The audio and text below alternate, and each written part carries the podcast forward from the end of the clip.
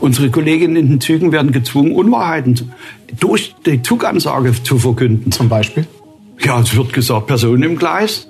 Ja, in Hamburg sind Personen im Gleis und in München fahren wir Zug verspätet. Hallo und herzlich willkommen zum Spiegel Spitzengespräch, dem Talk für alle, die politisch mitreden wollen. Mein Name ist Markus Feldenkirchen, ich bin Autor im Hauptstadtbüro des Spiegel und empfange hier regelmäßig Gäste aus dem politischen Deutschland. Im Einzelgespräch oder in kleiner Runde besprechen wir die gesellschaftlich und politisch relevanten Themen unserer Zeit. Er sei der Mann, der Deutschland tief und weit in die Knie zwingt, schrieb die FAZ, und der die Interessen von Millionen lieben Reisenden in den Wind hustet, so die Zeit. Gerade stehen die Züge still, auch weil er und seine GDL es wollen. Er selbst sagt, es gibt keine gute Zeit für einen Streik und über sich selbst, ich bin konsequent, nicht stur. Herzlich willkommen, Klaus Weselski. Schönen guten Tag. Herr Wieselski, lassen Sie uns vorab eine Sache klären. Sie sind gestern Abend von Frankfurt mit dem Auto nach Berlin gefahren, richtig? Ja, die zweite Instanz LAG Hessen dauerte länger als gedacht, wurde auch sehr spät angesetzt. Das Landesgericht, ne? Landesarbeitsgericht genau. Hessen. Die Bildzeitung schrieb nun, Sie hätten eigentlich einen Zug nehmen wollen, haben den aber nicht bekommen. Ja, 1914 war der letzte Richtung Berlin mhm. und wir waren erst 20. Den wollten Sie äh, nehmen? Kurz vor 20 Uhr fertig, den wollte ich nehmen und da war er weg. Mhm. Sie hatten sich noch bei den Kollegen aufgeregt, äh, die Bildzeitung hätte da was Falsches geschrieben, aber es stimmte. Nein, die Bildzeitung schreibt ja nie was Falsches. Es stimmte deswegen nicht, weil sie da drunter geschrieben hat in ihrer Schlagzeile, ist das wahr? Ist was und das wahr. muss wahr sein, weil man braucht nur in den Fahrplan gucken, da sieht man, dass 1914 der letzte Zug fährt ja. und dass die äh, Gerichtsverhandlung später zu Ende war, das wusste auch Bild. Sie sind quasi dann eines der ersten Opfer Ihres äh, Streiks geworden. Ähm, der Streik äh, dauert nun länger, zumindest in diesen Tarifverhandlungen, als alle Streiks zuvor. Und viele fragen sich, Herr Wieselski, musste das jetzt schon wieder sein?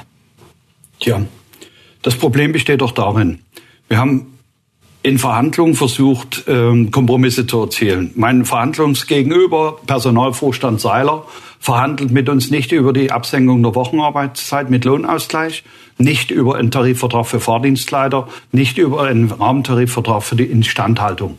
Das heißt, man kann doch nur einen Kompromiss erzielen, wenn überhaupt verhandelt wird. Wenn jemand zu mir sagt, ich verhandle darüber nicht mit Ihnen, ist das wie 0 und 1. Mhm. Ende Gelände. Da gibt es keine Kompromissfindung, weil wir sprechen nämlich nie über das Wie, sondern über das Ob. Und wenn er darüber nicht sprechen möchte, dann müssen wir den Druck erhöhen. Und deswegen ist der Arbeitskampf jetzt angesetzt. Nach übrigens drei Wochen Weihnachtspause, die, gab's. die für alle als Zeit der Besinnung galt. Mhm. Und dann bringt er am 5. Äh, Januar ein gefaktes Angebot eins fürs Schaufenster. Der bietet seinen Mitarbeitern Gefaked jetzt heißt ja absichtlich manipuliert. Absichtlich manipuliert. Worte so geschrieben und gewählt, dass man sie unterschiedlich deuten kann. Dafür braucht man keine drei Wochen. Aber es ist eine Unverschämtheit. Denn er bietet jetzt die 35-Stunden-Woche jeden Arbeitnehmer an unter Selbstfinanzierung. Das sind aber drastische Worte. Ist das für ein Klima, wenn man mit einem Gegenüber verhandelt, gut, wenn man so äh, ad personam ähm, in den Kampf zieht? Ja, ähm, muss ich. Und zwar deshalb, weil ich offensichtlich in den Medien, in der Öffentlichkeit der Einzige bin, der sich rechtfertigt für die Arbeitskämpfe, der erklärt, warum sie stattfindet und der nie taktiert, sondern der die klaren Punkte setzt und der natürlich auch für die Interessen der Eisenbahnerinnen und Eisenbahner kämpft. Mhm. Und wenn ihr gegenüber äh, mit nichts anderes als mit Tricksen und Täuschen arbeitet, dann müssen sie drastischere Worte wählen, weil das gebührt sich nicht. Es gebührt sich nie zu behaupten, dass ein Geschäftsführer oder ein Vorstand von Netinera, der mit uns einen Abschluss macht, mhm. da sagt Herr Seiler dazu, ja, das ist ja ein kleineres Unternehmen und bei denen geht das vielleicht, bei mir geht das nicht. Also wenn Sie so reden, da hat man den Vorst hat man quasi die Vorstellung, als sei der Bahnvorstand, der Personalvorstand der Bahn äh, sowas wie ein Krimineller. Nun, ich weiß nicht, wie Sie das empfinden, wenn sich das Management der Bahn die Taschen füllt mit Boni, die Grundgehälter erhöht, alles noch in diesem äh, beziehungsweise im vorigen Jahr und in der Tarifrunde dann der verblüfften Eisenbahnerschaft erklärt, dass dafür kein Geld da ist. Da stimmt was nicht, das ist ungerecht. Und da muss man hart dagegenhalten. Ihr Streik hat auch harte Folgen. Ich kenne zum Beispiel ein älteres Ehepaar, das wäre dieser Tage sehr gerne zum 40. Geburtstag ihrer Tochter äh, gereist. Äh, sie müssen dafür weit reisen, können nur mit der Bahn noch reisen. Und dieses einmalige Lebenserlebnis äh, fällt nun aus. Was würden Sie diesem älteren Ehepaar sagen, wenn Sie denen jetzt gegenüber sitzen würden und nicht mir? Auch da würde ich Verständnis dafür haben und auch da würde ich die Begründung und die Erläuterung geben und Rechenschaft ablegen. Ähm, hier, hier stimmt was im Gesamtgefüge nicht. Die Politik vermittelt den Menschen Anspruch auf Mobilität, garantiert Daseinsvorsorge.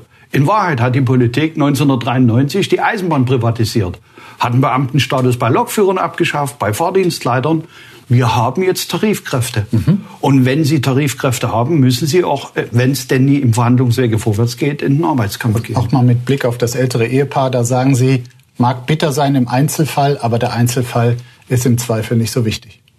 Jeder Einzelfall ist wichtig, aber der Einzelfall kann von uns nicht berücksichtigt werden, weil wenn wir einen Streik ansetzen, ist immer eine Betroffenheit da. Bei jeder Mann, jeder Frau. Äh, auch ein Mensch, der auf Arbeit pendelt, auch der hat ein Grundbedürfnis. Mhm. Aber wir sagen mehr als 48 Stunden vorher an und ich sehe auch wirklich, dass die Menschen sich äh, nach Alternativen umschauen und äh, entsprechend reagieren. Wir haben äh, vor dem Berliner Hauptbahnhof mal Menschen gefragt, was sie speziell von Ihnen, von Klaus Weselski halten. Ich sage fairerweise vorweg, es gab einige, die wirklich Verständnis haben für das Streikanliegen. Es gab aber auch sehr kritische Stimmen und die schauen wir uns jetzt mal an. Ich würde Ihnen gerne einen Hintern treten, weil ich bin heute als Tourist hier in Berlin, wollte gerne nach Hause fahren nach Oldenburg und stehe jetzt da und komme nicht nach Hause. Ich kann nur gut nachvollziehen, dass sie bessere Arbeitszeiten generell haben wollen, dass sie halt auch mehr Geld haben möchten. Das kann ich alles verstehen, ist alles teurer geworden, aber diese 35-Stunden-Woche, die geht für mich gar nicht. Und das ist ja der Knackpunkt. Ja, ich würde dem Herrn Weselski gerne empfehlen, einfach mal sich an den Verhandlungstisch zu setzen, nicht immer nur die Tür zuschlagen, auf Krawallbürsten, eine schlechte Stimmung verbreiten, einfach verhandeln. Er hat noch nicht einmal verhandelt. Es regt mich tierisch auf. Es reicht. Herr Wieselski. Was? Also es reicht. Es reicht, Herr Wieselski. Und der Mann vorher hat gesagt, er soll einfach mal verhandeln. Und äh, Sie sind dem wahrscheinlich zu krawallig. Ich habe Ihnen ja erläutert, man kann nur verhandeln, wenn man über eine Sache verhandelt. Wenn die eine Seite sagt, ich verhandle darüber nicht, können Sie auch keinen Kompromiss erzielen. Dann ist die Tarifautonomie so angelegt, dass Sie mittels Arbeitskampf und Druck auf die Arbeitgeberseite erhöhen wirtschaftlichen Schaden verursachen. Und wir haben im Immertritt Beteiligung. Ob bei Güterverkehrskunden oder eben im Personenverkehr äh, betrifft das Menschen. Das ist aber nicht vermeidbar. Der eben schon erwähnte DB-Personalvorstand Martin Seiler sagt, die GDL-Stelle aktuell unerfüllbare Forderungen. Er sagt, von der Bahn heißt es auch, ihre Forderungen äh, würden die Personalkosten der Bahn um 50 Prozent steigern. Kommen Sie auch auf 50 Prozent? Und wenn ja, kann sich die Bahn das tatsächlich leisten? Wir kommen vielleicht bei den Forderungen, ich rechne sowas nicht nach, auf die berühmten 50 Prozent. Aber ich sage, das ist noch lange nicht die größte Zahl. Wir hatten schon mal 65, als uns die Bahn vorgeworfen hat. Verhandlungen erzeugen Kompromisse. Und wir haben einen Tarifabschluss mit Netinera und mit Go Ahead. Und dort sind andere Zahlen drinne. Und dort ist zum Beispiel zeitversetzt vom 1.1.25 bis 1.1.28 eine stufenweise Absenkung der Wochenarbeitszeit drin. Das heißt, auch der finanzielle Effekt ist erst in den Jahren angelegt. Damit entsteht eine Streckung. Herr Seiler sagt, es geht nicht. Und das ist einfach geschwindelt. Es geht. Insgesamt acht Unternehmen fahren jetzt nach den Regeln in die Zukunft. Sie haben gesagt, geschwindelt. Ist er ein Lügner? Nun, das, was er mitunter mit der, mit der Öffentlichkeit macht und das, was er uns auch mit uns macht, ist bewusst gelogen. Wenn Sie gestern erlebt hätten, wie diese Seite auf der Arbeitgeberseite vorm Gericht Dinge behauptet hat, die einfach nicht den Tatsachen entsprechen. Zum Beispiel? Und zum Glück auch nicht vom Gericht anerkannt worden zum sind. Zum Beispiel? Zum Beispiel haben sie behauptet, wir würden mit den acht Streikforderungen die anderen 36 Forderungen, also die anderen 28 Forderungen weiterverfolgen. Und Herr Gelling hat während der Tarifverhandlung glasklar erklärt, das sind unsere Streikziele. Und wir waren an einem Punkt, der war interessant. Vor dem Richter haben die vorgeschlagen, ja, was wäre denn, wenn wir jetzt die acht Streikziele eins zu eins unterschreiben? Und da hat mein Kollege Thomas Gelling gesagt, dann machen wir jetzt das Protokoll fertig und Sie unterschreiben. Mhm. Plötzlich ging das nie, weil nämlich die acht Streikziele viel mehr sind als der Tarifabschluss mit Netinera und Go-Ahead. Mhm. Also wir haben Kompromisse erzielt. Wenn Sie persönlich mitbekommen, dass Menschen so über Sie denken, dass Sie auch einen gewissen Hals haben, ja, der ja. Wieselski, ähm, geht Ihnen das manchmal an die Nieren? An die Nieren geht das nicht, aber es berührt mich. Und glauben Sie mir, wir waren vor uns gerade mit Herrn Klose von RTL auf dem Berliner Hauptbahnhof und haben Reisende angesprochen. Ähm, alle vier, vier verschiedene Ansprachen, alle sagen am Anfang, na klar ist das störend und ich komme jetzt nie weiter. Es ist ja die berühmte Szene dann und hier ist Weselski, der das zu verantworten hat. Und wenn Sie erläutern, warum, kommen Sie ins Gespräch und schon steigt das Verständnis und am Ende des Tages gehen die Gespräche aus. Dann machen Sie wenigstens bitte schnell, damit wir hier nicht so lange leiden müssen. Ich habe mal eine Frage. Bitte. Warum sind Sie eigentlich so? So stark, so kompromisslos, aber auch so stur? Ich bin stark, weil meine Organisation Stärke hat, weil meine Mitglieder gut die Sache verstehen und sie durchsetzen. Es ist übrigens ihre Idee, ihre Entwicklung, ihre Forderung. Ich bin nicht stur, absolut nie, aber ich bin konsequent. Und Konsequenz heißt, dass wenn ich eine Sache für richtig erachte und meine Mitglieder mir den Auftrag erteilen, dann habe ich diese Sache umzusetzen. Und da kann ich nicht mittendrin aufhören, bloß weil die öffentliche Meinung womöglich negativ ist oder weil es der anderen Seite gelingt, die öffentliche Meinung negativ zu beeinflussen. Gibt es eigentlich Filme, bei denen Sie weinen müssen? Mehrere. Zum Beispiel? Ziemlich beste Freunde zum Beispiel. Lukas, der Lokomotivführer? Da lache ich. Gibt übrigens eine schöne Szene, die die Augsburger Puppenkiste im Tarifkonflikt 7-8 mit Herrn Schell als Vorsitzenden gebracht hat, wo äh, der ruft, Herr König, ich will 30 Prozent mehr. Da gibt's richtig äh, Augsburger äh, Puppenkiste, ein, ein, ein Spiel davon. Wir wollen uns heute auch mal ein bisschen die Zeit nehmen. Ansonsten sieht man sie immer in den Nachrichten, wo sie ihre Forderungen stellen und nach einer Minute ist dann auch wieder Schluss.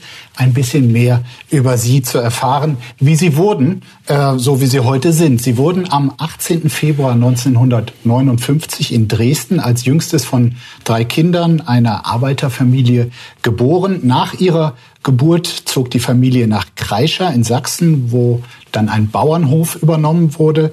Wie war das damals für Sie? Was war das für ein Leben? Inwiefern hat es Sie geprägt? Ich hatte eine absolut glückliche Kindheit, weil wenn Sie in Freiheit und viel Natur aufwachsen und auf dem Bauernhof haben Sie das, dann haben Sie äh, viel mehr Freiheit als ein Kind, das in einer Stadt aufwächst. Außerdem lernen Sie spielend arbeiten weil das Helfen bei den Eltern, kleinste Handreichung im Stall mitarbeiten, das war ganz normal. Es war völlig normal, einfach mit Hand anzulegen. Und die Eltern haben es auch verstanden, die Arbeiten äh, zu verteilen, die auch ein Stück weit Freude gemacht haben. Und am Ende des Tages ist die Kindheit äh, in dieser Phase, wo wir auf dem Bauernhof gearbeitet haben, geprägt von schönen Erinnerungen. Sie Traktor bin ich mit sechs gefahren. Ja. Sie hätten Sie hätten auch äh, Bauer werden können, dann hätten Sie dieser Tage auch viel streiken können. Ja, dann müssen Sie die systemische Entwicklung betrachten. Mein Vater war Vorsitzender der LPG Typ 1. Er war also Vorsitzender einer Genossenschaft. Produktionsgenossenschaft. Ja, der war also Vorsitzender einer Genossenschaft. Und die bestand im Prinzip darin, dass die Felder gemeinsam bewirtschaftet wurden, jeder seinen Bauernhof hatte und die Tierhaltung privat war. Und die gemeinsame Bewirtschaftung wurde verrechnet und es wurde ein gemeinsames Ergebnis erzeugt. Mhm.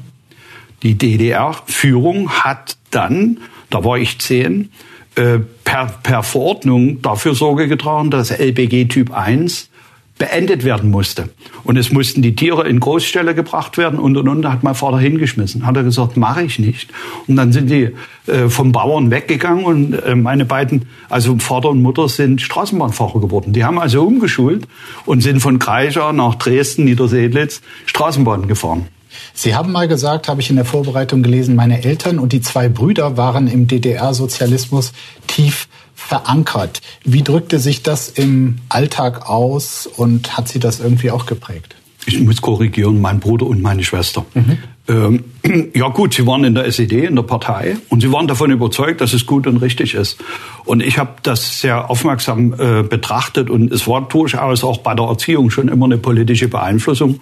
Aber ich habe einen eigenen Kopf zum Denken und ich habe eine Meinung. Und dann gilt es eben, dass man mich davon überzeugt mit Argumenten.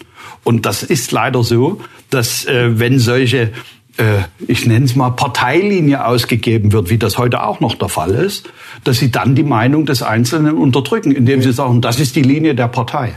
Und da bin ich nicht kein Freund von. Wer gibt Parteilinien aus? Schauen Sie sich doch mal eine Abstimmung im Bundestag an, ob das die CDU ist oder die SPD, wer auch immer. Plötzlich gibt es einen Hammelsprung und dann wird nicht mehr nach dem Gewissen entschieden, sondern nach Parteidisziplin. Halte ich übrigens für gefährlich in einer Demokratie. Mhm. Das stört mich sehr. Sie haben auch mal über Ihre Zeit in der DDR gesagt, ich musste täglich meine Unabhängigkeit behaupten. Glauben Sie, dass sie das auch zu dem gemacht hat, den viele äh, heute öffentlich äh, als Figur so wahrnehmen? Also täglich ist bestimmt übertrieben. Man sagt ja mitunter Sätze, um zu bebildern. Aber eine Unabhängigkeit beweisen musste man. Äh, sie wurden penetriert, schon in der Jugend. Sie wurden penetriert, in die Partei zu gehen. Ich wurde penetriert, drei Jahre zur Armee zu gehen. Es wurde mir ganz klar zu verstehen gegeben, wenn ich nicht drei Jahre zur Armee gehe, wird meine Ausbildung als Lokführer zeitlich verzögert. Da habe ich gesagt, machen. Ich möchte Lokführer sein und wenn ich meine Grundwehrdienstzeit ableisten muss, 18 Monate, dann mache ich das. Aber nie freiwillig die doppelte Zeit. Und in die Partei bin ich nicht eingetreten, weil ich gesagt habe, schaut euch eure Parteifunktionäre an, die predigen Wasser und saufen Wein. Das ist wie die Priester im 15. Jahrhundert. Das regt sie auf und das ist wahrscheinlich auch das, was Sie eben mit Konsequenz meinten. Das ist konsequente Haltung, das ist auch eine Charaktereigenschaft. Ähm, man, man muss den Menschen, und das finde ich fehlt heute in der Zeit, mhm. äh, eine Streitkultur. Ich meine nicht Streitkultur, sondern eine Streitkultur, wo man sich auch mit Argumenten, ich sag mal, etwas lauter, etwas heftiger fetzen kann, ohne persönlich zu werden, ohne unter die Gürtellinie zu gehen. Wo sehen Sie das? Wir sehen doch heute eigentlich nur noch Schauspieler eine Viertelstunde sprechen und nichts sagen. Schauen Sie sich politische Diskussionen an. Wen finden Sie da besonders schauspielerhaft vom aktuellen Personal? Das sage ich ganz offen. Der größte Schauspieler ist aus meiner Sicht leider geworden Kevin Kühnert. Es gab eine Zeit, da war Juso-Vorsitzender, habe ich ihn sehr geschätzt. Und das ist nicht ganz so einfach, wenn ich einen SPD-Politiker schätze.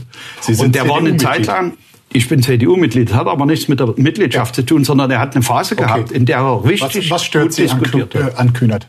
Kevin Kühnert hat mit Argumenten damals verteidigt, nie über Personalien zu reden, sondern über das Programm. Und wenn das Programm dann umzusetzen ist, dann kann man über Personalien reden. Als Juso-Vorsitzender geht er rein, Nikolaus ist Kroko aus und kommt raus als Mitglied des Vorstandes und die Kroko warnen Nikolaus aus. Das ist Parteilinie. Das ist, wenn jemand nie mehr über sein Gewissen entscheidet, sondern sich einen schlanken Fuß macht. Das kann man auch nennen, Wirbelsäule wie ein Gartenschlauch. Lassen wir mal so stehen. Herr äh, Weselski, zwischen uns steht eine Box. Äh, darin habe ich ein paar äh, Gegenstände gepackt, die etwas mit Ihrem Leben, mit Ihrem Werdegang zu tun haben. Und ich mache sie jetzt mal auf und hole den ersten Gegenstand heraus. Eine wunderschöne Kappe. Sie lachen. Äh, Eine Mütze. Sie sagt Ihnen auch was? Natürlich. Ich habe Erklären Sie mal denjenigen, die Sie nicht kennen. Das ist eine Mütze einer Reichsbahndienstuniform. Der DDR? Der ja. DDR. Mhm. Ich habe da äh, gelernt, ich habe da als Lokführer gearbeitet. Ich muss Ihnen aber sagen, schlecht recherchiert. Ich habe immer, und das war eine Ehre, eine Ledermütze getragen, die von Dampflokomotivführern kam, die dann nicht mehr äh, ja. getragen wurde, weil dann die Uniform kam. Aber ich bin nie in der Uniform gegangen, sondern es war erlaubt. Ich habe einen dunkelblauen Schlosseranzug getragen und eine schwarze Ledermütze. Zur Wahrheit gehört, die Ledermütze haben wir nicht bekommen, aber schauen Sie doch mal, ob die Ihnen noch steht. Wenn die Größe stimmt. Also passt. Perfekt. Sie sieht sehr gut aus. Lokführer, also Sie, Sie sind dann von 1975 bis 1977. Äh, in Dresden haben Sie ab, absolviert eine Ausbildung zum Schienenfahrzeugschlosser und Lokomotivführer bei ja. der Deutschen Reichsbahn der DDR. Äh, war Lokführer dann schon früh Ihr Traumberuf? Nein, ehrlich bleiben bis zum Schluss. Es war nie mein Traumberuf. Es gab eine lange Zeit, wo ich gar nicht wusste, was ich werden wollte. Und als es dann so zehntes Schuljahr ging und ein Lehrberuf äh, zu ergreifen war, habe ich zu meiner Mutter gesagt, ich mache Kfz-Schlosser. Da hat er mich angeschaut und gesagt, du hast eine Meise. Kfz-Schlosser wären in der DDR die, die Westgeld haben und Beziehung. Haben wir die. Also lass dir was anderes einfallen. Und mein Traum war ursprünglich zur See zu gehen und da war die Idee, wenn ich einen Dieselmotorenschlosser lerne, dann habe ich die Grundvoraussetzung, um zur See zu fahren. Mhm. Und in dieser Phase, wo ich Schlosser gelernt habe, dieser Motorenschlosser, ähm, begegnete mir der Lokführerberuf. Und dann habe ich mich dafür interessiert und habe auch in der, in der Lehre das erste Mal wirklich Leistung gezeigt, weil es galt die Regel, nur die besten fünf aus jeder Klasse gehen in eine äh, Spezialklasse und machen dann die Lokführerausbildung. Mhm. Ich war der Zweite in der Klasse. Sie waren allerdings, wie Sie eben schon sagten, weil Sie kein SED-Mitglied waren, wenn ich das richtig gelesen habe, ähm, kamen Sie in der Entwicklung als Lokführer eher langsam äh, voran. Ähm, lange wurden Sie nur als Rangierlokführer eingesetzt, ja. richtig? Was bedeutete das?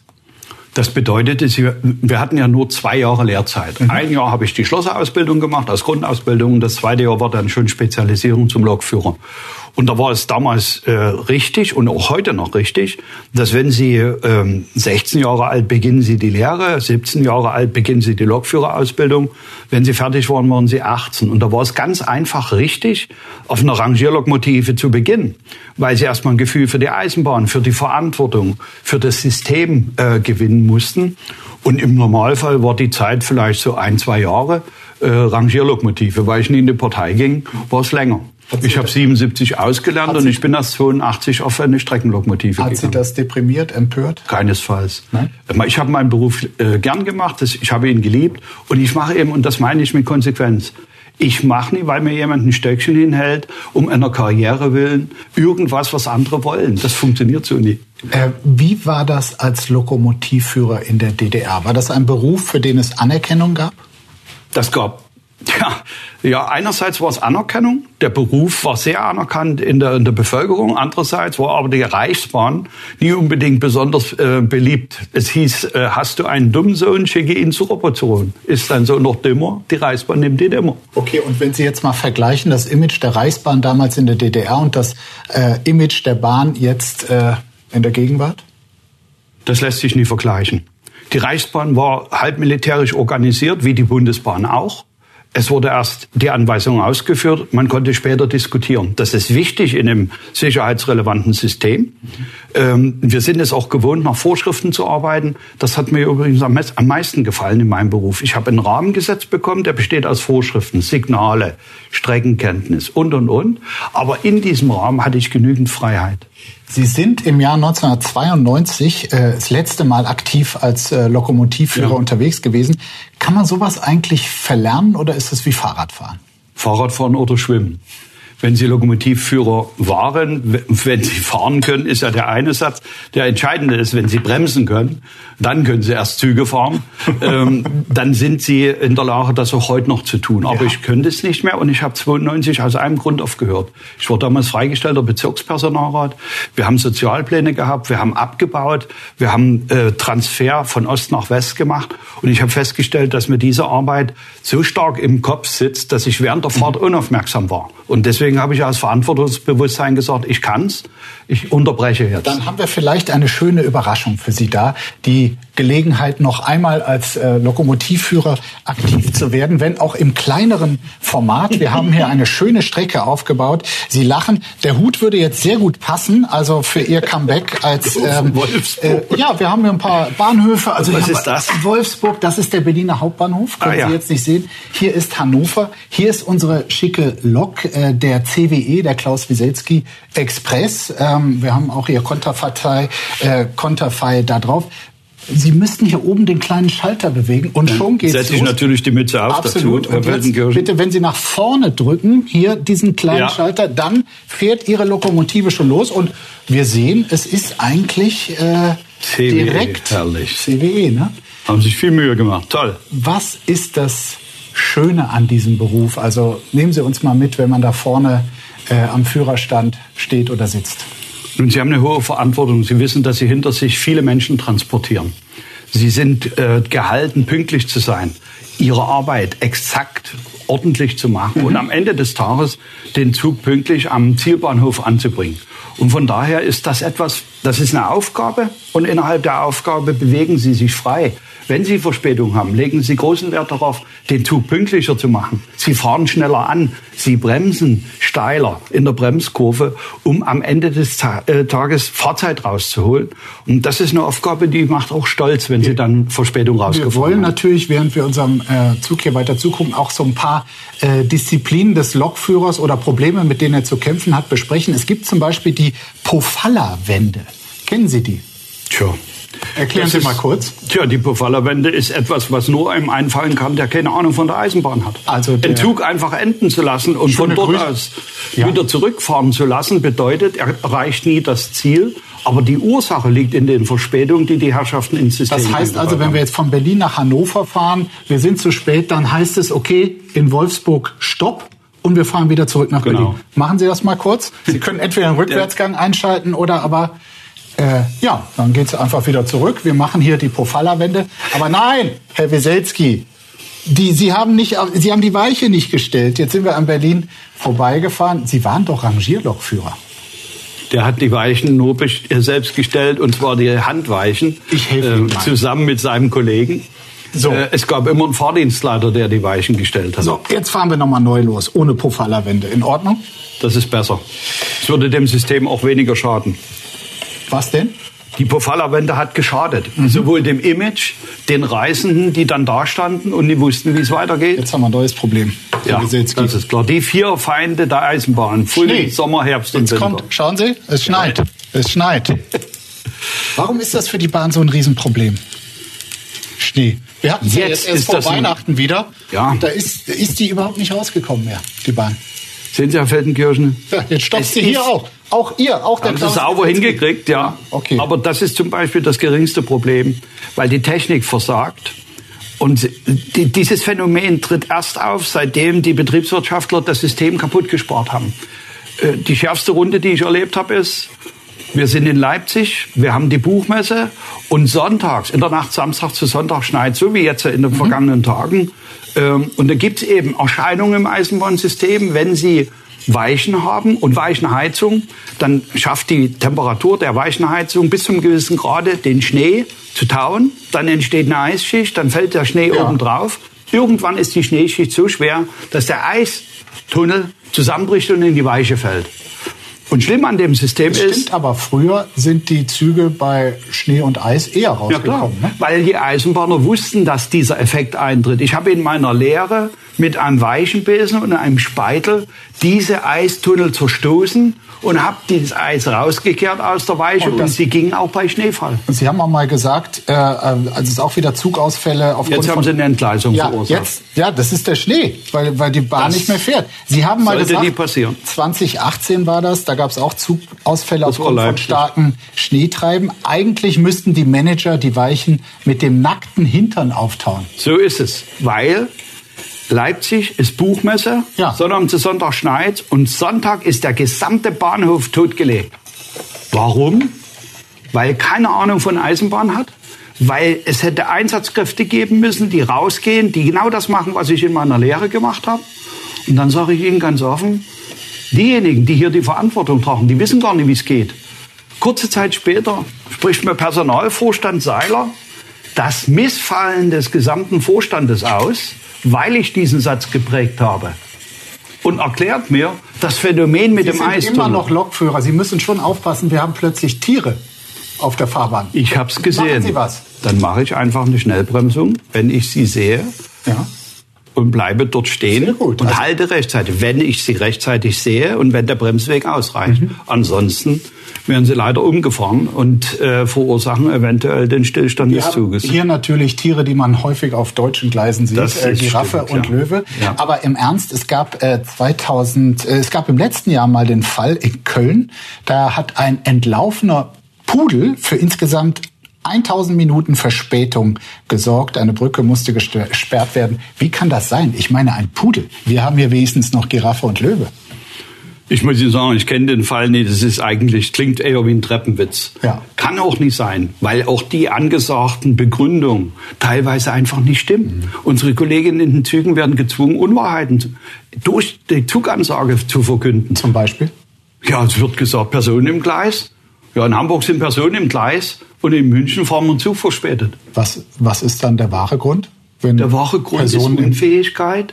Sie wissen, in einem Eisenbahnsystem müssen Sie operativ re äh, reagieren. Da müssen Sie Reserven haben, da müssen Sie einen Lokführer in der Bereitschaft haben. Was mich am meisten stört, ist, wenn die Ansage kommt, Zugverspätung, weil der Lokführer zu spät kommt. Ja, das- das kommt oft. Das klingt nämlich so, als würden unsere Leute alle verschlafen. Genau. In Wahrheit haben die Herrschaften keine Reserven, keine Bereitschaften sitzen. Und wenn der Lokführer mit dem Zug an einen bestimmten Bahnhof muss und dieser Zug Verspätung hat, dann hat nicht der Lokführer Verspätung, sondern das Management hat wieder versagt. Wer gibt denn einen Auftrag, eine falsche Durchsage zu machen? Die Vorgesetzten der Zugbegleiter. Die geben vor, was angesagt werden muss. Und die haben ein eigenes Informationssystem, heißt RIS. Die lesen, was die wahre Ursache ist und müssen dann gemäß Zettel oder gemäß Anweisung irgendwas vorlesen. Und von wem bekommen die wiederum den Auftrag? Das wird schon ganz oben gesteuert. Vom Sie erleben, vom, natürlich, das hat doch System. Das ist eine Ja-Sager-Truppe, die von oben nach unten einfach nur durchreicht. Sie sehen in der mittleren Ebene kaum noch Menschen, die eigene Entscheidungen treffen. Das wird nach oben delegiert. Und das ist erzeugt worden unter Herrn Medorn. Als der zur Börse gehen wollte, hat er eine Duckmäusertruppe erzeugt. Wer widersprochen hat, fachlich, habe ich selbst erlebt, der war bald weg. Entweder wurde er degradiert oder er ist von sich ausgegangen. Was würden Sie denn sagen, wie viel Prozent dieser Ansagen, über die Sie gerade sprachen, sind falsch? Das ist schwer. Das ist deswegen schwer, weil natürlich die Aussage Person im Gleis, die stimmt dem, dem Grunde nach immer. Wir haben im Jahr zwischen 800 und 1000 Fällen. Und ähm, das ist alles traurig und bedauerlich und wird eher nie in der Öffentlichkeit kommuniziert. Aber ähm, die Frage ist doch, wenn ich weiß, dass das in dem System vorkommt, kann ich doch soweit es geht Vorkehrungen treffen, um im, im, im Ausnahmefall dann eben anders zu reagieren, Mhm. als das heute. Nehmen Sie doch endlich mal die Tiere vom Gleis. Also ich muss Ihnen ganz ehrlich sagen, heute ist das so geregelt, der Lokführer früher stieg ab und hat die Tiere vom Gleis gejagt. Ja, dann heute steigt er nicht mehr ab, weil er es nie darf. Okay. Der wartet auf jemanden, der die Tiere vom Gleis holt, Herr Feldenkirchen. Und da wäre ich Ihnen dankbar, wenn Sie das machen würden. Okay, dann mache ich das halt. Sie sind ein bequemer Lokführer Dankeschön. geworden. Jetzt drücken Sie mal wieder auf Fahrt. Na, jetzt wartet der Lokführer eigentlich auf seine Information, freies Signal, dass die Strecke frei ist. Dann kann er erst wieder fahren. Lieber Lokführer, die Strecke ist frei, Sie können wieder fahren. Dankeschön, Kollege. Dann setzen wir uns wieder in Bewegung. So, jetzt haben wir tatsächlich Personen im Gleis, äh, Herr Weselski. Die Kollegen äh, von der GDL, wir streiken. Was machen wir jetzt? Sie müssen reagieren. Sie wollen ja nicht das Ihre Kollegen hier. Und, ach! Mäßig einfach. Ja, okay. Gerade noch. Kollegen wissen, Gerade dass noch. wir streiken. Danke. Die Kollegen halten so rechtzeitig an, weil sie auch wissen, wo ich bin. Sie sehen Ihren Vorstand nämlich, Sie können ihn anfassen, so wie heute Vormittag im Streiklokal. Sie können mit ihm diskutieren. Und Sie sind sehr darauf bedacht, dass Ihrem Vorstand nichts passiert. Und das, deswegen ist das äh, Signal, wissen, was jetzt passiert? Jetzt steigt der Lokomotivführer ab und gesellt sich zu seinem Kollegen. Und die bilden schon mal die erste Streikgruppe. Sie haben Dann kommt der Zugbegleiter dazu, dann kommt der Gastronom dazu. Und wenn Sie hier irgendwo ein Stellwerk haben, da kann es passieren, der Fahrdienstleiter steigt ab und kommt auch noch mit dazu. Sie haben eben darauf hingewiesen, dass es tatsächlich äh, Personen im Gleis gibt, oft Menschen, die sich äh, bewusst umbringen wollen. Ähm, was mich tatsächlich immer bewegt hat, äh, die Frage, was macht das mit einem Lokomotivführer, wenn er tatsächlich dann ähm, über einen Menschen gefahren ist? Äh, Jeder Charakter ist anders. Es ist ein tragisches Ereignis und es gibt, es hinterlässt tiefe Spuren in der Psyche. Es gibt Menschen, die können damit umgehen von sich aus. Es gibt Menschen, die können damit umgehen, wenn sie professionelle Hilfe bekommen, psychologische Unterstützung. Und es gibt eben auch Menschen, die sowas nicht verkraften. Und da haben sie zum Beispiel einen typischen Punkt, wo wir 2011 war das dafür gestreikt haben, dass die Lokomotivführer, die durch so ein Ereignis nicht mehr arbeitsfähig sind. Sie können arbeiten, sie können alles machen, aber sie dürfen nicht mehr Lokomotive fahren. Und plötzlich haben sie Berufsverbot. Da haben wir dafür gestreikt, dass eine Absicherung erfolgt. Als die Lokführer Beamte waren, war die Absicherung da. Der Beamte hat eine andere amtsangemessene Tätigkeit bekommen und er war sozial abgesichert. Mein Lokführer wurde entlassen. Und dann haben wir dafür gestreikt und gekämpft, dass wir im Tarifvertrag eine Fahrdienstuntauglichkeit vereinbart haben. Und heute ist es so, dass der Mann zum Beispiel im Konzern bleibt, ein Arbeitsleben lang. Er muss eine gewisse Flexibilität haben. Und wenn er eine vergleichbare Tätigkeit hat, behält er sogar sein komplettes Einkommen. Im November 2014 druckte die Bild-Zeitung diese Schlagzeile. Der Größenwahnsinnige. Geigen Sie dem GDL-Chef die Meinung. Da sehen wir es auch. Angegeben war auch Ihre Telefonnummer. Wie war das damals für Sie? War ein schöner Joke, kann ich Ihnen sagen. Natürlich trifft einen das, aber ich habe nicht bloß liebe Kollegen, sondern auch Menschen, die es gut mit uns meinen. Ich saß nachts halb drei noch im, im Hotelzimmer am Rechner, war am Arbeiten. Da kam eine Mail, eine Information, Achtung, die Bildzeitung titelt das. Link da drin, habe ich mir das angeschaut. Wissen Sie, was ich gemacht habe? Es ist ja belegt, es war ja Morgenmagazin bei Metrisirin. Ich habe eine Mail an meine Sekretärin geschrieben und sie angewiesen, eine Rufweiterleitung zu schalten auf das Telefon von Herrn Grube. Dem damaligen Bahnchef? Dem Bahnchef Grube. Und als ich im Morgenmagazin saß und Herr Serin mir genau diese Frage stellte, habe ich gesagt, das ist verhältnismäßig einfach. Rufweiterleitung auf das Telefon des wirklich Wahnsinnigen. Dr. Grube ist nämlich derjenige, der diesen Konflikt auch mit zu verantworten hat. Sie haben oft Ärger mit der Bildzeitung. Ist die Bildzeitung böse aus Ihrer Sicht? Die Bildzeitung ist ein Medium, mit dem ich nichts zu tun haben möchte. Ich habe in meinem Leben insgesamt zwei Interviews in der Bildzeitung gegeben. Und ich habe mir fest vorgenommen, nie wieder ein Interview in der Bildzeitung zu geben. Die können schreiben, was sie wollen, weil meine Mitglieder sind zum Glück in der Lage, die bloß Bildzeitung zu lesen. Die verstehen das, die Gesamtzusammenhänge. Und das sage ich auch, offen und ehrlich. In der härtesten Zeit ist die veröffentlichte Meinung zum Beispiel über das Leitmedium, nicht die öffentliche Meinung. Die öffentliche Meinung ist besser. Wir haben in der härtesten, längsten Streikzeit immer noch 64 Prozent mhm. Zustimmung nach ZDF-Politbarometer. Mir ist bei der Vorbereitung auf unser Gespräch ein Zitat äh, aufgefallen. Ich zitiere es mal. Ich habe mich in diesen turbulenten Momenten meines Vorbilds in Sachen Mut erinnert. Ich fühlte mich ein bisschen wie Martin Luther als er dem deutschen Kaiser die Stirn bot und sagte, hier stehe ich und kann nicht anders. Ich meine jetzt mal ernsthaft, Herr Wieselski. Ein Vergleich mit Martin Luther? Ein, ein Bezug auf dieses Zitat. Und es passt. Und zwar deshalb, weil ich Vorsitzender bin und die Interessen unserer Mitglieder vertrete. Und wenn ich einen Auftrag bekomme und eine Bundestarifkommission beschließt, dass das unsere fünf Streikforderungen sind, dann habe ich diesen Auftrag umzusetzen. Ich kann nicht hingehen, weil die Bildzeitung mich beschimpft und kann sagen, ich nehme die Forderung zurück. Ich bin Rechenschaft schuldig. Ich habe Verantwortung für vieles, fürs gesamte System, auch mhm. für die Gesellschaft. Aber ich werde von meinen Mitgliedern bezahlt, ich bin unabhängig Gut. und denen bin ich Rechenschaft Als Martin. Luther diesen Satz sagte, hatte das schon ähm, größere Auswirkungen auf das Weltgeschehen. Er hat auch dem Zeitgeist widersprochen. Er hat eine feste Meinung gehabt. Er hat Sachargumente gehabt. Er hat dagegen gehalten, Wie Sie dass Lug und Trug Besitz ergreift. Und ich finde, ich möchte mich nie mit solchen äh, Persönlichkeiten direkt vergleichen. Aber das Zitat Aber passt auf, auf jeden, der eine konsequente und eine standhafte Haltung hat. Wir haben ein äh, sehr schönes Foto gefunden. Es zeigt äh, ein Gruppenbild, äh, den Vorstand ähm, Ihrer Gewerkschaft, der GDL. Vielleicht können Sie mir kurz sagen, wie viele Frauen Sie da genau erkennen? Im Vorstand keine. Mhm.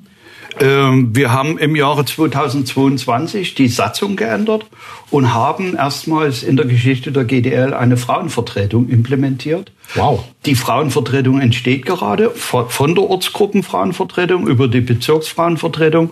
Und wir sind noch nicht ganz fertig im Konsolidierungsprozess. Am Ende wird eine Frau in diesem Vorstand als Frauenvertreterin sein. Aber eine von, was waren das, 70? Ja Männer? gut, aber Herr Feldenkirchen, die Lokomotivführergewerkschaft war eine reine Berufsgewerkschaft ja. und der Lokführerberuf war ein reiner Männerberuf. Es war in der DDR sogar verboten, Frauen diesen Beruf ergreifen zu lassen. Ja. Das hat was mit der, mit der Last zu tun. Äh, die, die Kupplung, wenn Sie hinzukuppeln, ist sehr schwer.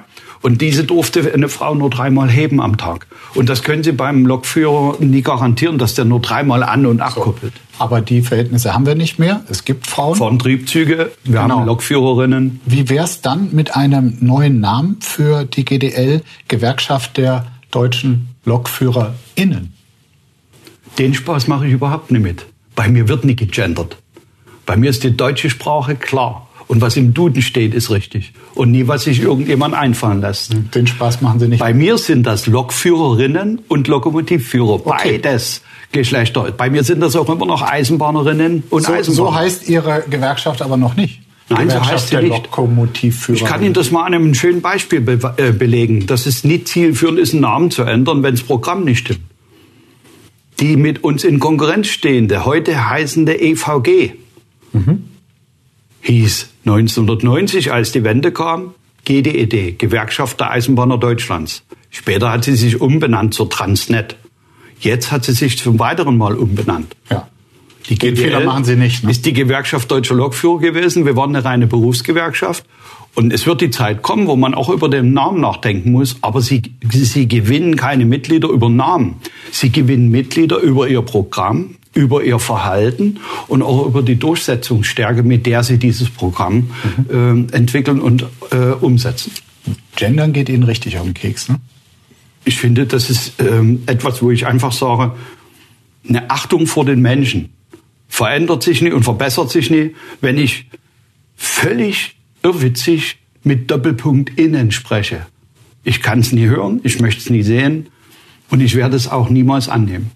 Wie oft waren Sie eigentlich schon Mitarbeiter des Monats bei der Mietwagenfirma Six? Oh, sehr viel. Sehr viel. Also ich habe es nie gezählt, aber äh, die Herrschaften sind ja regelmäßig äh, aktiv und wir haben auch dagegen geklagt. Haben wir ein Beispiel?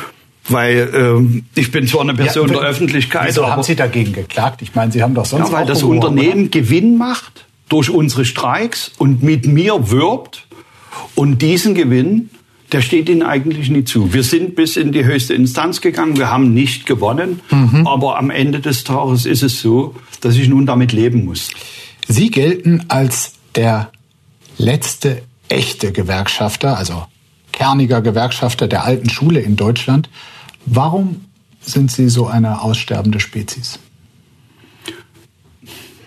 Also ich kenne die Begrifflichkeit, ich weiß, dass man mich als echten Gewerkschafter bezeichnet. Ich kenne aber auch viele andere Kollegen, die echte Gewerkschafter sind. Mhm. Und ich sage auch ganz offen, ähm, es ist nicht so, dass nur einer der, der Größte oder der Beste ist. Ich finde, wir haben gemeinsam das große Problem, dass nur 18 Prozent in diesem Land in Gewerkschaften sind. Mhm. Und das Image von Gewerkschaften muss einfach auch mal nach vorne gebracht werden. Denn die Menschen müssen verstehen, wir wären immer noch in der 80-Stunden-Woche und würden nie für die 35-Stunden-Woche kämpfen, wenn es keine Gewerkschaften gäbe. Sie haben mal darauf hingewiesen, also als es um darum ging, warum gibt es wenige Gewerkschafter von Ihrem äh, Typus, dass zum Beispiel der DGB-Vorsitzende oder der Verdi-Chef Gehälter wie die Vorstände hätten, mit denen sie jeweils verhandeln und gesagt, die verstehen sich doch mehr als Vertreter der Wirtschaft als von Beschäftigten. Ist das aus Ihrer Sicht das Problem und was verdienen Sie beziehungsweise was die Vorstände der Bahn?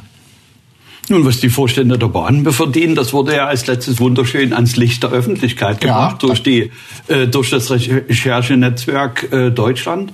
Und am Ende des Tages ist mein Einkommen bekannt. Sie wissen, dass es angelehnt ist an den öffentlichen Dienst, dass es angelehnt ist an eine Beamtenbesoldung. Ich habe auch Nebeneinnahmen äh, als Aufsichtsratsvergütung, wo wir den größeren Teil abführen an die GDL, an die Organisation zurück, weil die habe ich nur, weil ich in dieser Organisation Vorsitzender bin. Ich sage Ihnen ganz offen, das Verhältnis zwischen Einkommen und Tätigkeit ist nie das Entscheidende. Sie können auch viel verdienen. Sie müssen nur die Frage beantworten, ob Sie dabei vergessen, was Ihre eigentliche Aufgabe ist, nämlich Mitglieder zu organisieren, diese Mitglieder zu informieren und sie dafür zu gewinnen, dass sie begreifen, dass sie für ihre Einkommen, für bessere Arbeitszeiten selbst kämpfen müssen. Vielleicht unter ihrer oder meiner Führung.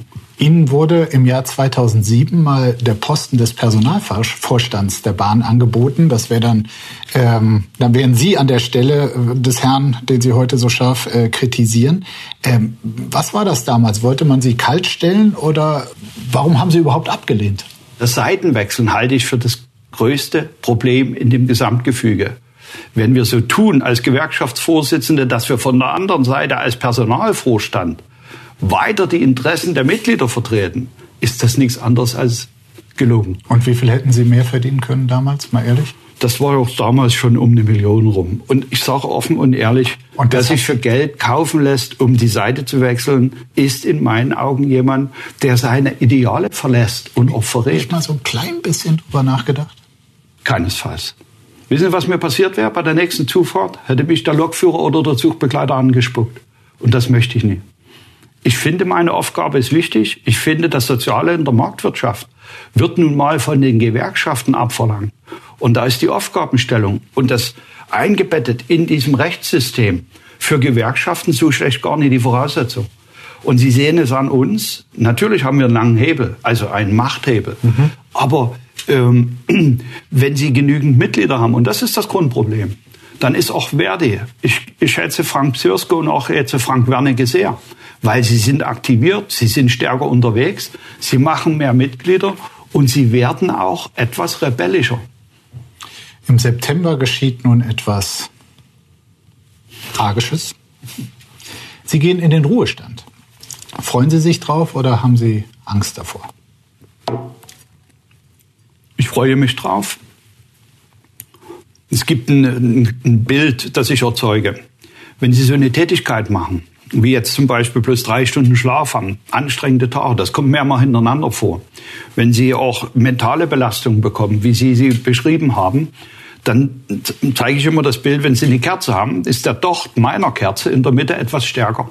Und damit brennt die Kerze etwas schneller ab. Und wenn Sie Pech haben, sind Sie am Ende Ihres Arbeitslebens und haben keine lange Zeit, wo Sie die Früchte Ihrer Arbeit auch genießen können. Und ich möchte noch eine lange Zeit erleben und deswegen ist es gut. Außerdem soll die Organisation verjüngt werden und deswegen ist ein Nachfolger nicht schlecht. Hatte ich auch.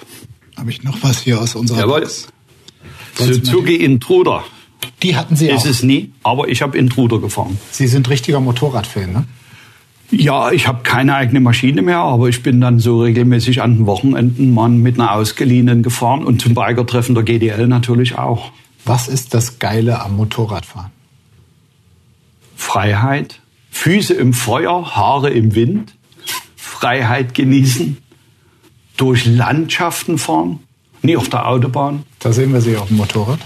Ja, ja, das ist eine 1800er Intruder. Mhm. Ja, da haben wir, haben wir ja ganz gut äh, hier was gelegen. Vor Leipzig am Kulkwitzer See.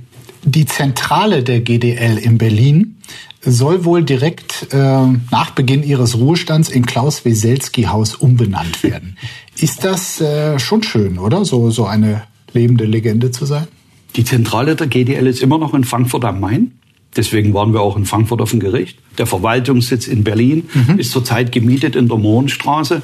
Wir suchen in den nächsten drei Jahren äh, Eigentum. Wir werden also auf Dauer äh, mehr Miete zahlen wollen, sondern wollen äh, ja. Eigentum besitzen. Es geht aber jetzt um den Namen. Und ich glaube nicht, dass äh, der Name für das Objekt der richtige ist. Weil, was ist denn, wenn der nächste genauso gut oder besser ist? Ja, kann Dann wird das Haus jedes Mal umbenannt.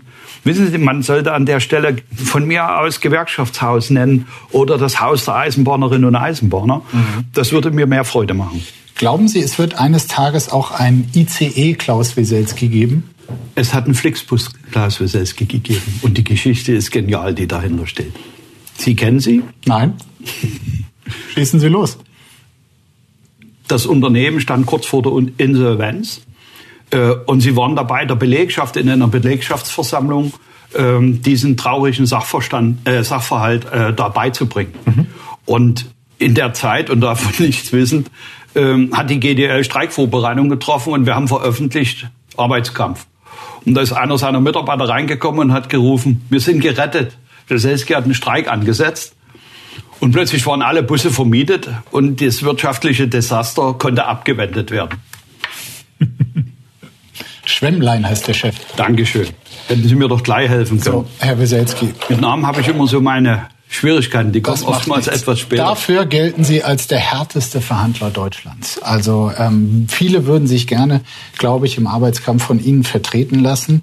Und äh, wo ich so einen großen Verhandler schon mal persönlich hier habe, da will ich natürlich auch selbst davon äh, profitieren. Ich habe jetzt äh, warte seit langem auf eine Gehaltserhöhung mhm. und äh, frage Sie einfach, wie ich will vom Profi lernen. Wie soll ich vorgehen? Wir machen es so: Sie spielen einfach mal mich und ich bin, sagen wir, der Spiegel Chefredakteur. Sie kommen bei mir rein. Ich will von Ihnen lernen, wie geht so etwas. Wie heißt du Chefredakteur mit Namen? Nennen wir ihn Müller. Ja, Herr Müller. Hallo, Herr Feldenkirchen. Sie haben mich erlebt. Sie haben meine Arbeiten gesehen. Sie haben meine Beiträge im Fernsehen gesehen. Mhm. Mein Wirken ist Ihnen bekannt. Mhm. Sie wissen, dass ich seit zwei Jahren keine Gehaltssteigerung hatte. Ich würde erst mal von Ihnen gerne hören, Sehe nur ich mich so oder sehen Sie mich als Vorgesetzter, als Chef auch so? Und wenn Sie das so sehen, dann wäre ich Ihnen dankbar, wenn Sie mir ein Gefühl dafür vermitteln würden, was ich Ihnen denn wert bin. Das ist aber sehr freundlich. Ne? Das ist so der Immer. Trick. Erstmal die Frage stellen, ja? Okay, also wie, wie Sie es sehen, ja? Mhm. Ja, der Chef ist ja der oder der Konterpart ist ja der, der die Entscheidung fällt. Also Mhm. Ja. müssen Sie ihm ja die Gelegenheit geben. Absolut. Ähm, nicht kann gleich, ja jetzt sagen, nicht, nicht gleich beschimpfen, wie Sie das mit dem Bahnvorstand das inzwischen mache ich machen, nie. ne? Ich mache es nie am Anfang, Also, also sondern später. Freund, ich dachte, Sie, Sie kommen direkt mit der, mit, der, mit der Faust auf den Tisch und hier ist meine Forderung. So, so würden Sie es mir nicht raten. Der Chef ja? kann doch jetzt sagen, wissen Sie was, Herr Feldenkirchen? Ich sehe Sie ehrlich gesagt vollkommen anders, als Sie sich selbst sehen. Mhm. Ich sehe jemanden, der zwar gut reden kann, aber am Ende des Tages wenig auf Arbeit ist. Mist. Ich sehe jemanden, der ein paar Beiträge macht, okay, die sind in Ordnung, aber Ihr Kollege da, der macht viel bessere Beiträge. Wenn die Antwort kommt, Mhm. Sie haben sollen eine jetzt nicht den. Chefredakteur spielen, Sie sollen, Sie sollen also, ähm, Sie sehen, ich kann also den Rollenwechsel, das ist übrigens wichtig. Sie müssen sich, auch als derjenige, Mhm. der die äh, Gehaltserhöhung möchte, Sie müssen sich geistig und strategisch vorher in die Schuhe des anderen stellen. okay, guter Tipp. Soll ich mehr Urlaub fordern, höheres Gehalt oder einfach weniger Arbeitszeit bei vollem Lohnausgleich? Geben Sie mir Wenn mal. Sie, äh, das kommt auf Ihre Lebenssituation an. Mhm. Weniger Arbeitszeit bei gleichem Gehalt führt ja dazu, dass Ihr Beruf aufgewertet wird, Mhm. dass Sie aber Ihre Lebensqualität erhöhen. Nun ist die Frage, in welcher persönlichen Situation sind Sie denn? Ich würde jetzt argumentieren, wissen Sie, ich bin ein junger Mann, ich habe jetzt die Frau meines Lebens kennengelernt, die das Familienplanung geht auf, so. ich werde bald Vater und in der Phase würde ich ehrlicherweise mehr Freizeit wählen. Mhm. Gleichzeitig brauche ich trotzdem ein gewisses äh, Grundeinkommen, um die Familie zu ernähren. Mhm. Und wenn man das beides ins Verhältnis setzen will, wäre zum Beispiel die Idee von dem Weselski, der damals immer die Bahnstreiks Mhm. gemacht hat, die Wochenarbeitszeit zu abzusenken, aber das Entgelt gleich zu, äh, beizubehalten, Ja. die wäre in meine Lebenssituation passend die Okay. ideale. Ich habe mir jetzt die wichtigsten Punkte notiert, unter anderem in die Schuhe des Gegenüber versetzen und auf Klaus Weselski verweisen. Auch immer ein guter Tipp. Ja, prima. Damit gehe ich gerüstet in die nächsten äh, Gehaltsverhandlungen. Ich hätte hier noch was zum Abschluss für Sie. Äh, die berühmte ähm, Deutsche Bahn Schokolade. Nehme ich nicht. Wie, das ist Lieblingsgast. Ja, ja. Warum nehmen Sie die denn nicht? Weil ich die Fahrkarte selbst bezahle und weil ich als Gast in diesem angeblichen Unternehmen Lieblingsgast nicht bin. Wäre ich Lieblingsgast, würde ich in Zügen sitzen, die pünktlich den Bahnhof verlassen und die pünktlich dort ankommen, wo ich hin will. Und wenn ich alles essen würde, meine Kolleginnen meinen es wirklich gut mit mir, die äh, Zugbegleiterin, die Bordgastronom. Ich könnte mir jeden Tag zehn solche Dinger reinziehen. Ja. Wenn ich das tue, ich fahre 70.000 Kilometer im Jahr, wissen Sie, wo meine, meine, meinen Leibesumfang lege, wo mein Körpergewicht wäre. Ich habe nie genügend Zeit, um das wieder abzutrainieren. Und da gibt es eine eiserne Regel. Ich esse das nie. Aha. Das Essen im Bordbistro, können Sie das eigentlich empfehlen? In der Zeit, in der wir im Bordbistro noch selbst was gekocht oder gebraten haben, war das Essen wesentlich besser. Ja. Es gibt aber Gerichte, die, wenn sie gut hergestellt sind und in dieser neuen Methodik dann eben in der Mikrowelle warm gemacht werden, die dann immer noch schmecken. Und das suche ich mir gezielt aus. Und wenn ich es nie vermeiden kann, esse ich auch im Bordrestaurant. Also Lieblingsgast essen Sie nicht. Nein. Ist ja auch so lustig, ne? wird millionenfach verteilt und da steht da Lieblingsgast drauf. Müssten Sie auch lassen. Gut. Das wird ja meistens auch verteilt, wenn, wenn ähm, der Zug zu spät kommt, ne? als kleine Kompensation. Wenn Sie eine, eine Reisenbefragung machen würden, wenn Sie sich auswählen könnten, solche sogenannten Goodies anzunehmen oder zu bekommen oder lieber zu wissen, dass Sie pünktlich ankommen dort, wo Sie hinwollen, die würden alle auf diese Goodies verzichten. Übrigens meine Zugbegleiterin und Zugbegleiter auch. Die würden darauf verzichten, diese Dinge zu verteilen, weil sie natürlich wahrnehmen, die einen nehmen zwei Hände voll und die anderen lehnen es ab. Im November 2023 äh, ist nur jeder zweite Fernzug pünktlich angekommen. Das sind frische Zahlen. Die Bahn war damit so unpünktlich wie seit acht Jahren nicht mehr. Warum ist das so? Viele Ursachen. Die Hauptursache liegt darin, dass über wirklich Jahrzehnte Betriebswirtschaftler, ich nenne sie Erbsenzähler, immer wieder rationalisiert haben, ohne das System zu kennen und ohne zu wissen, welche Auswirkungen es auf das System hat. Unter Metern wurden Weichen mit den Schneidbrennern rausgeschnitten und Gleise dadurch im Prinzip eliminiert und aus den Büchern gestrichen, damit Herr Medorn die schwarze Null für einen Börsengang bekam. Heute brauchen wir diese Überholungsgleise. Sie kennen vielleicht den Satz 740 Meter Gleise für lange Güterzüge, damit man die auf ein Abstellgleis bringen kann, weil im System Eisenbahn drei Geschwindigkeiten existieren. ICE, Höchstgeschwindigkeit, egal welche. Der nächstschnelle ist der Güterzug mhm. und der langsamste ist der Regionalzug. Mhm. Und wenn Sie die drei hintereinander losfahren lassen, dann erwischt der Schnelle irgendwann mal den Langsamsten. Und dann muss der langsame Regionalzug runter von der geraden Linie vom Hauptgleis. Dann muss der auf das Nebengleis ausweichen und dann beginnt schon der Stress. Das sollte auch ein Bahnsteig sein, weil der Fahrgastwechsel auf dem Nebengleis stattfindet. Wenn Sie heute von Berlin aus in Spreewald fahren, da sind alle Bahnsteige am Hauptgleis, nicht in den Nebengleisen. Wenn wir dort also mal schneller fahren wollen, müssen wir erst wieder Überholungsgleise bauen und Bahnsteige dorthin verlegen. Mhm. Und das kostet das Geld. das kostet nicht bloß Geld, sondern der Frevel ist begangen worden, als die Überholungsgleise, wo die Bahnsteige waren, rausgerissen worden sind oder zugewachsen sind, wo heute auf einmal ein Wald ist. Und wenn Sie ganz genau nachschauen, finden Sie unten drunter noch ein Gleis. Mhm. Wir haben Ihre Empörung hier erlebt und auch die Argumente, die Sie für Ihren Streik haben. Protestieren und demonstrieren tun in diesen Tagen einige, unter anderem auch viele Bauern in Deutschland. Können Sie deren Wut zum Beispiel auf Robert Habeck eigentlich verstehen? Ich kann das verstehen. Ich nehme die Politik äh, in einer Art und Weise wahr, wie ich sie noch nie wahrnehmen musste. Bitte kopflos, planlos, ohne strategische lange Linie. Wer ist die, die Politik? Die handeln, die, die, die, die Koalition, die zurzeit handelt, mhm. vermittelt auf mich und auf die Bürger den Eindruck, wir machen erstmal, dann schauen wir, was passiert und dann korrigieren wir ein bisschen. Schauen Sie sich das Heizungsgesetz an. Irrsinn. 45, 2045 sollen wir jetzt fertig sein.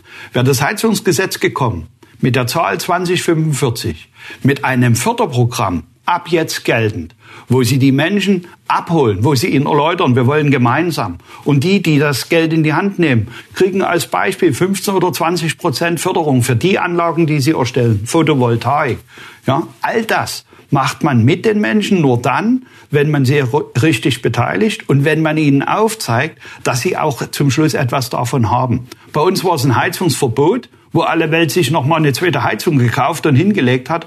Die Verdreifachung des Preises ist auf einer politischen Fehlannahme äh, passiert. Und das ist eine Politik, die versteht kein Mensch und die will auch niemand.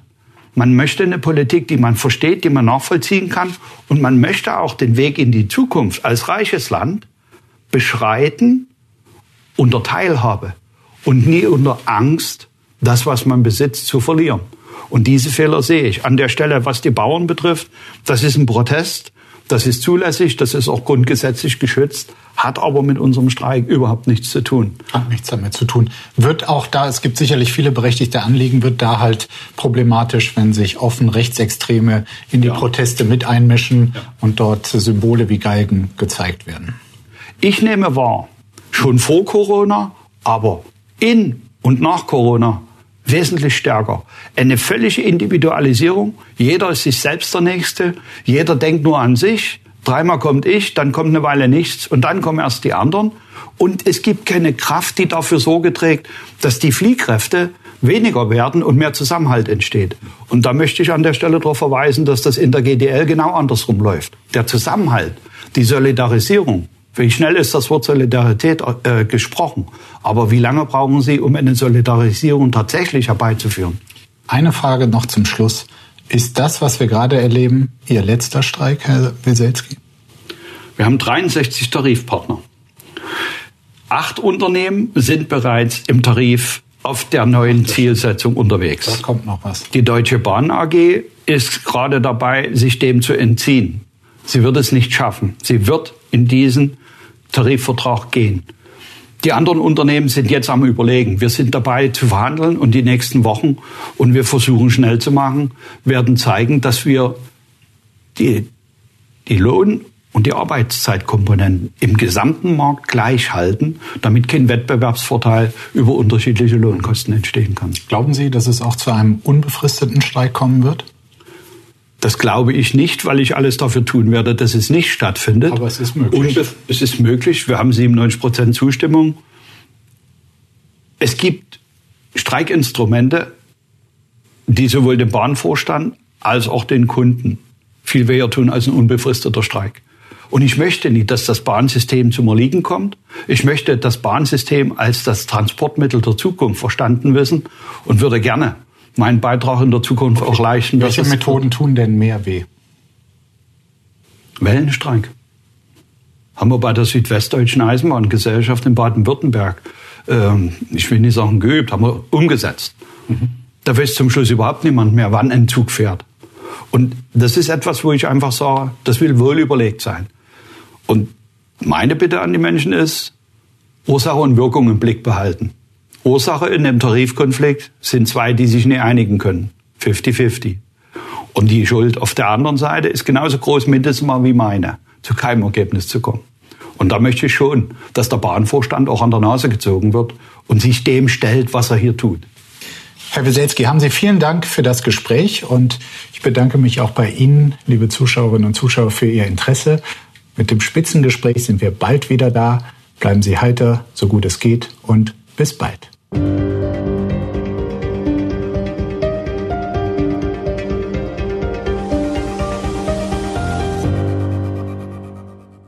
Das war das Spiegel Spitzengespräch. Wenn Ihnen die Folge gefallen hat, geben Sie gerne eine Bewertung ab und abonnieren Sie diesen Podcast, um keine Ausgabe zu verpassen. Ich danke Ihnen fürs Zuhören und freue mich, wenn Sie auch das nächste Mal wieder einschalten. Bleiben Sie heiter, so gut es geht. Bis bald.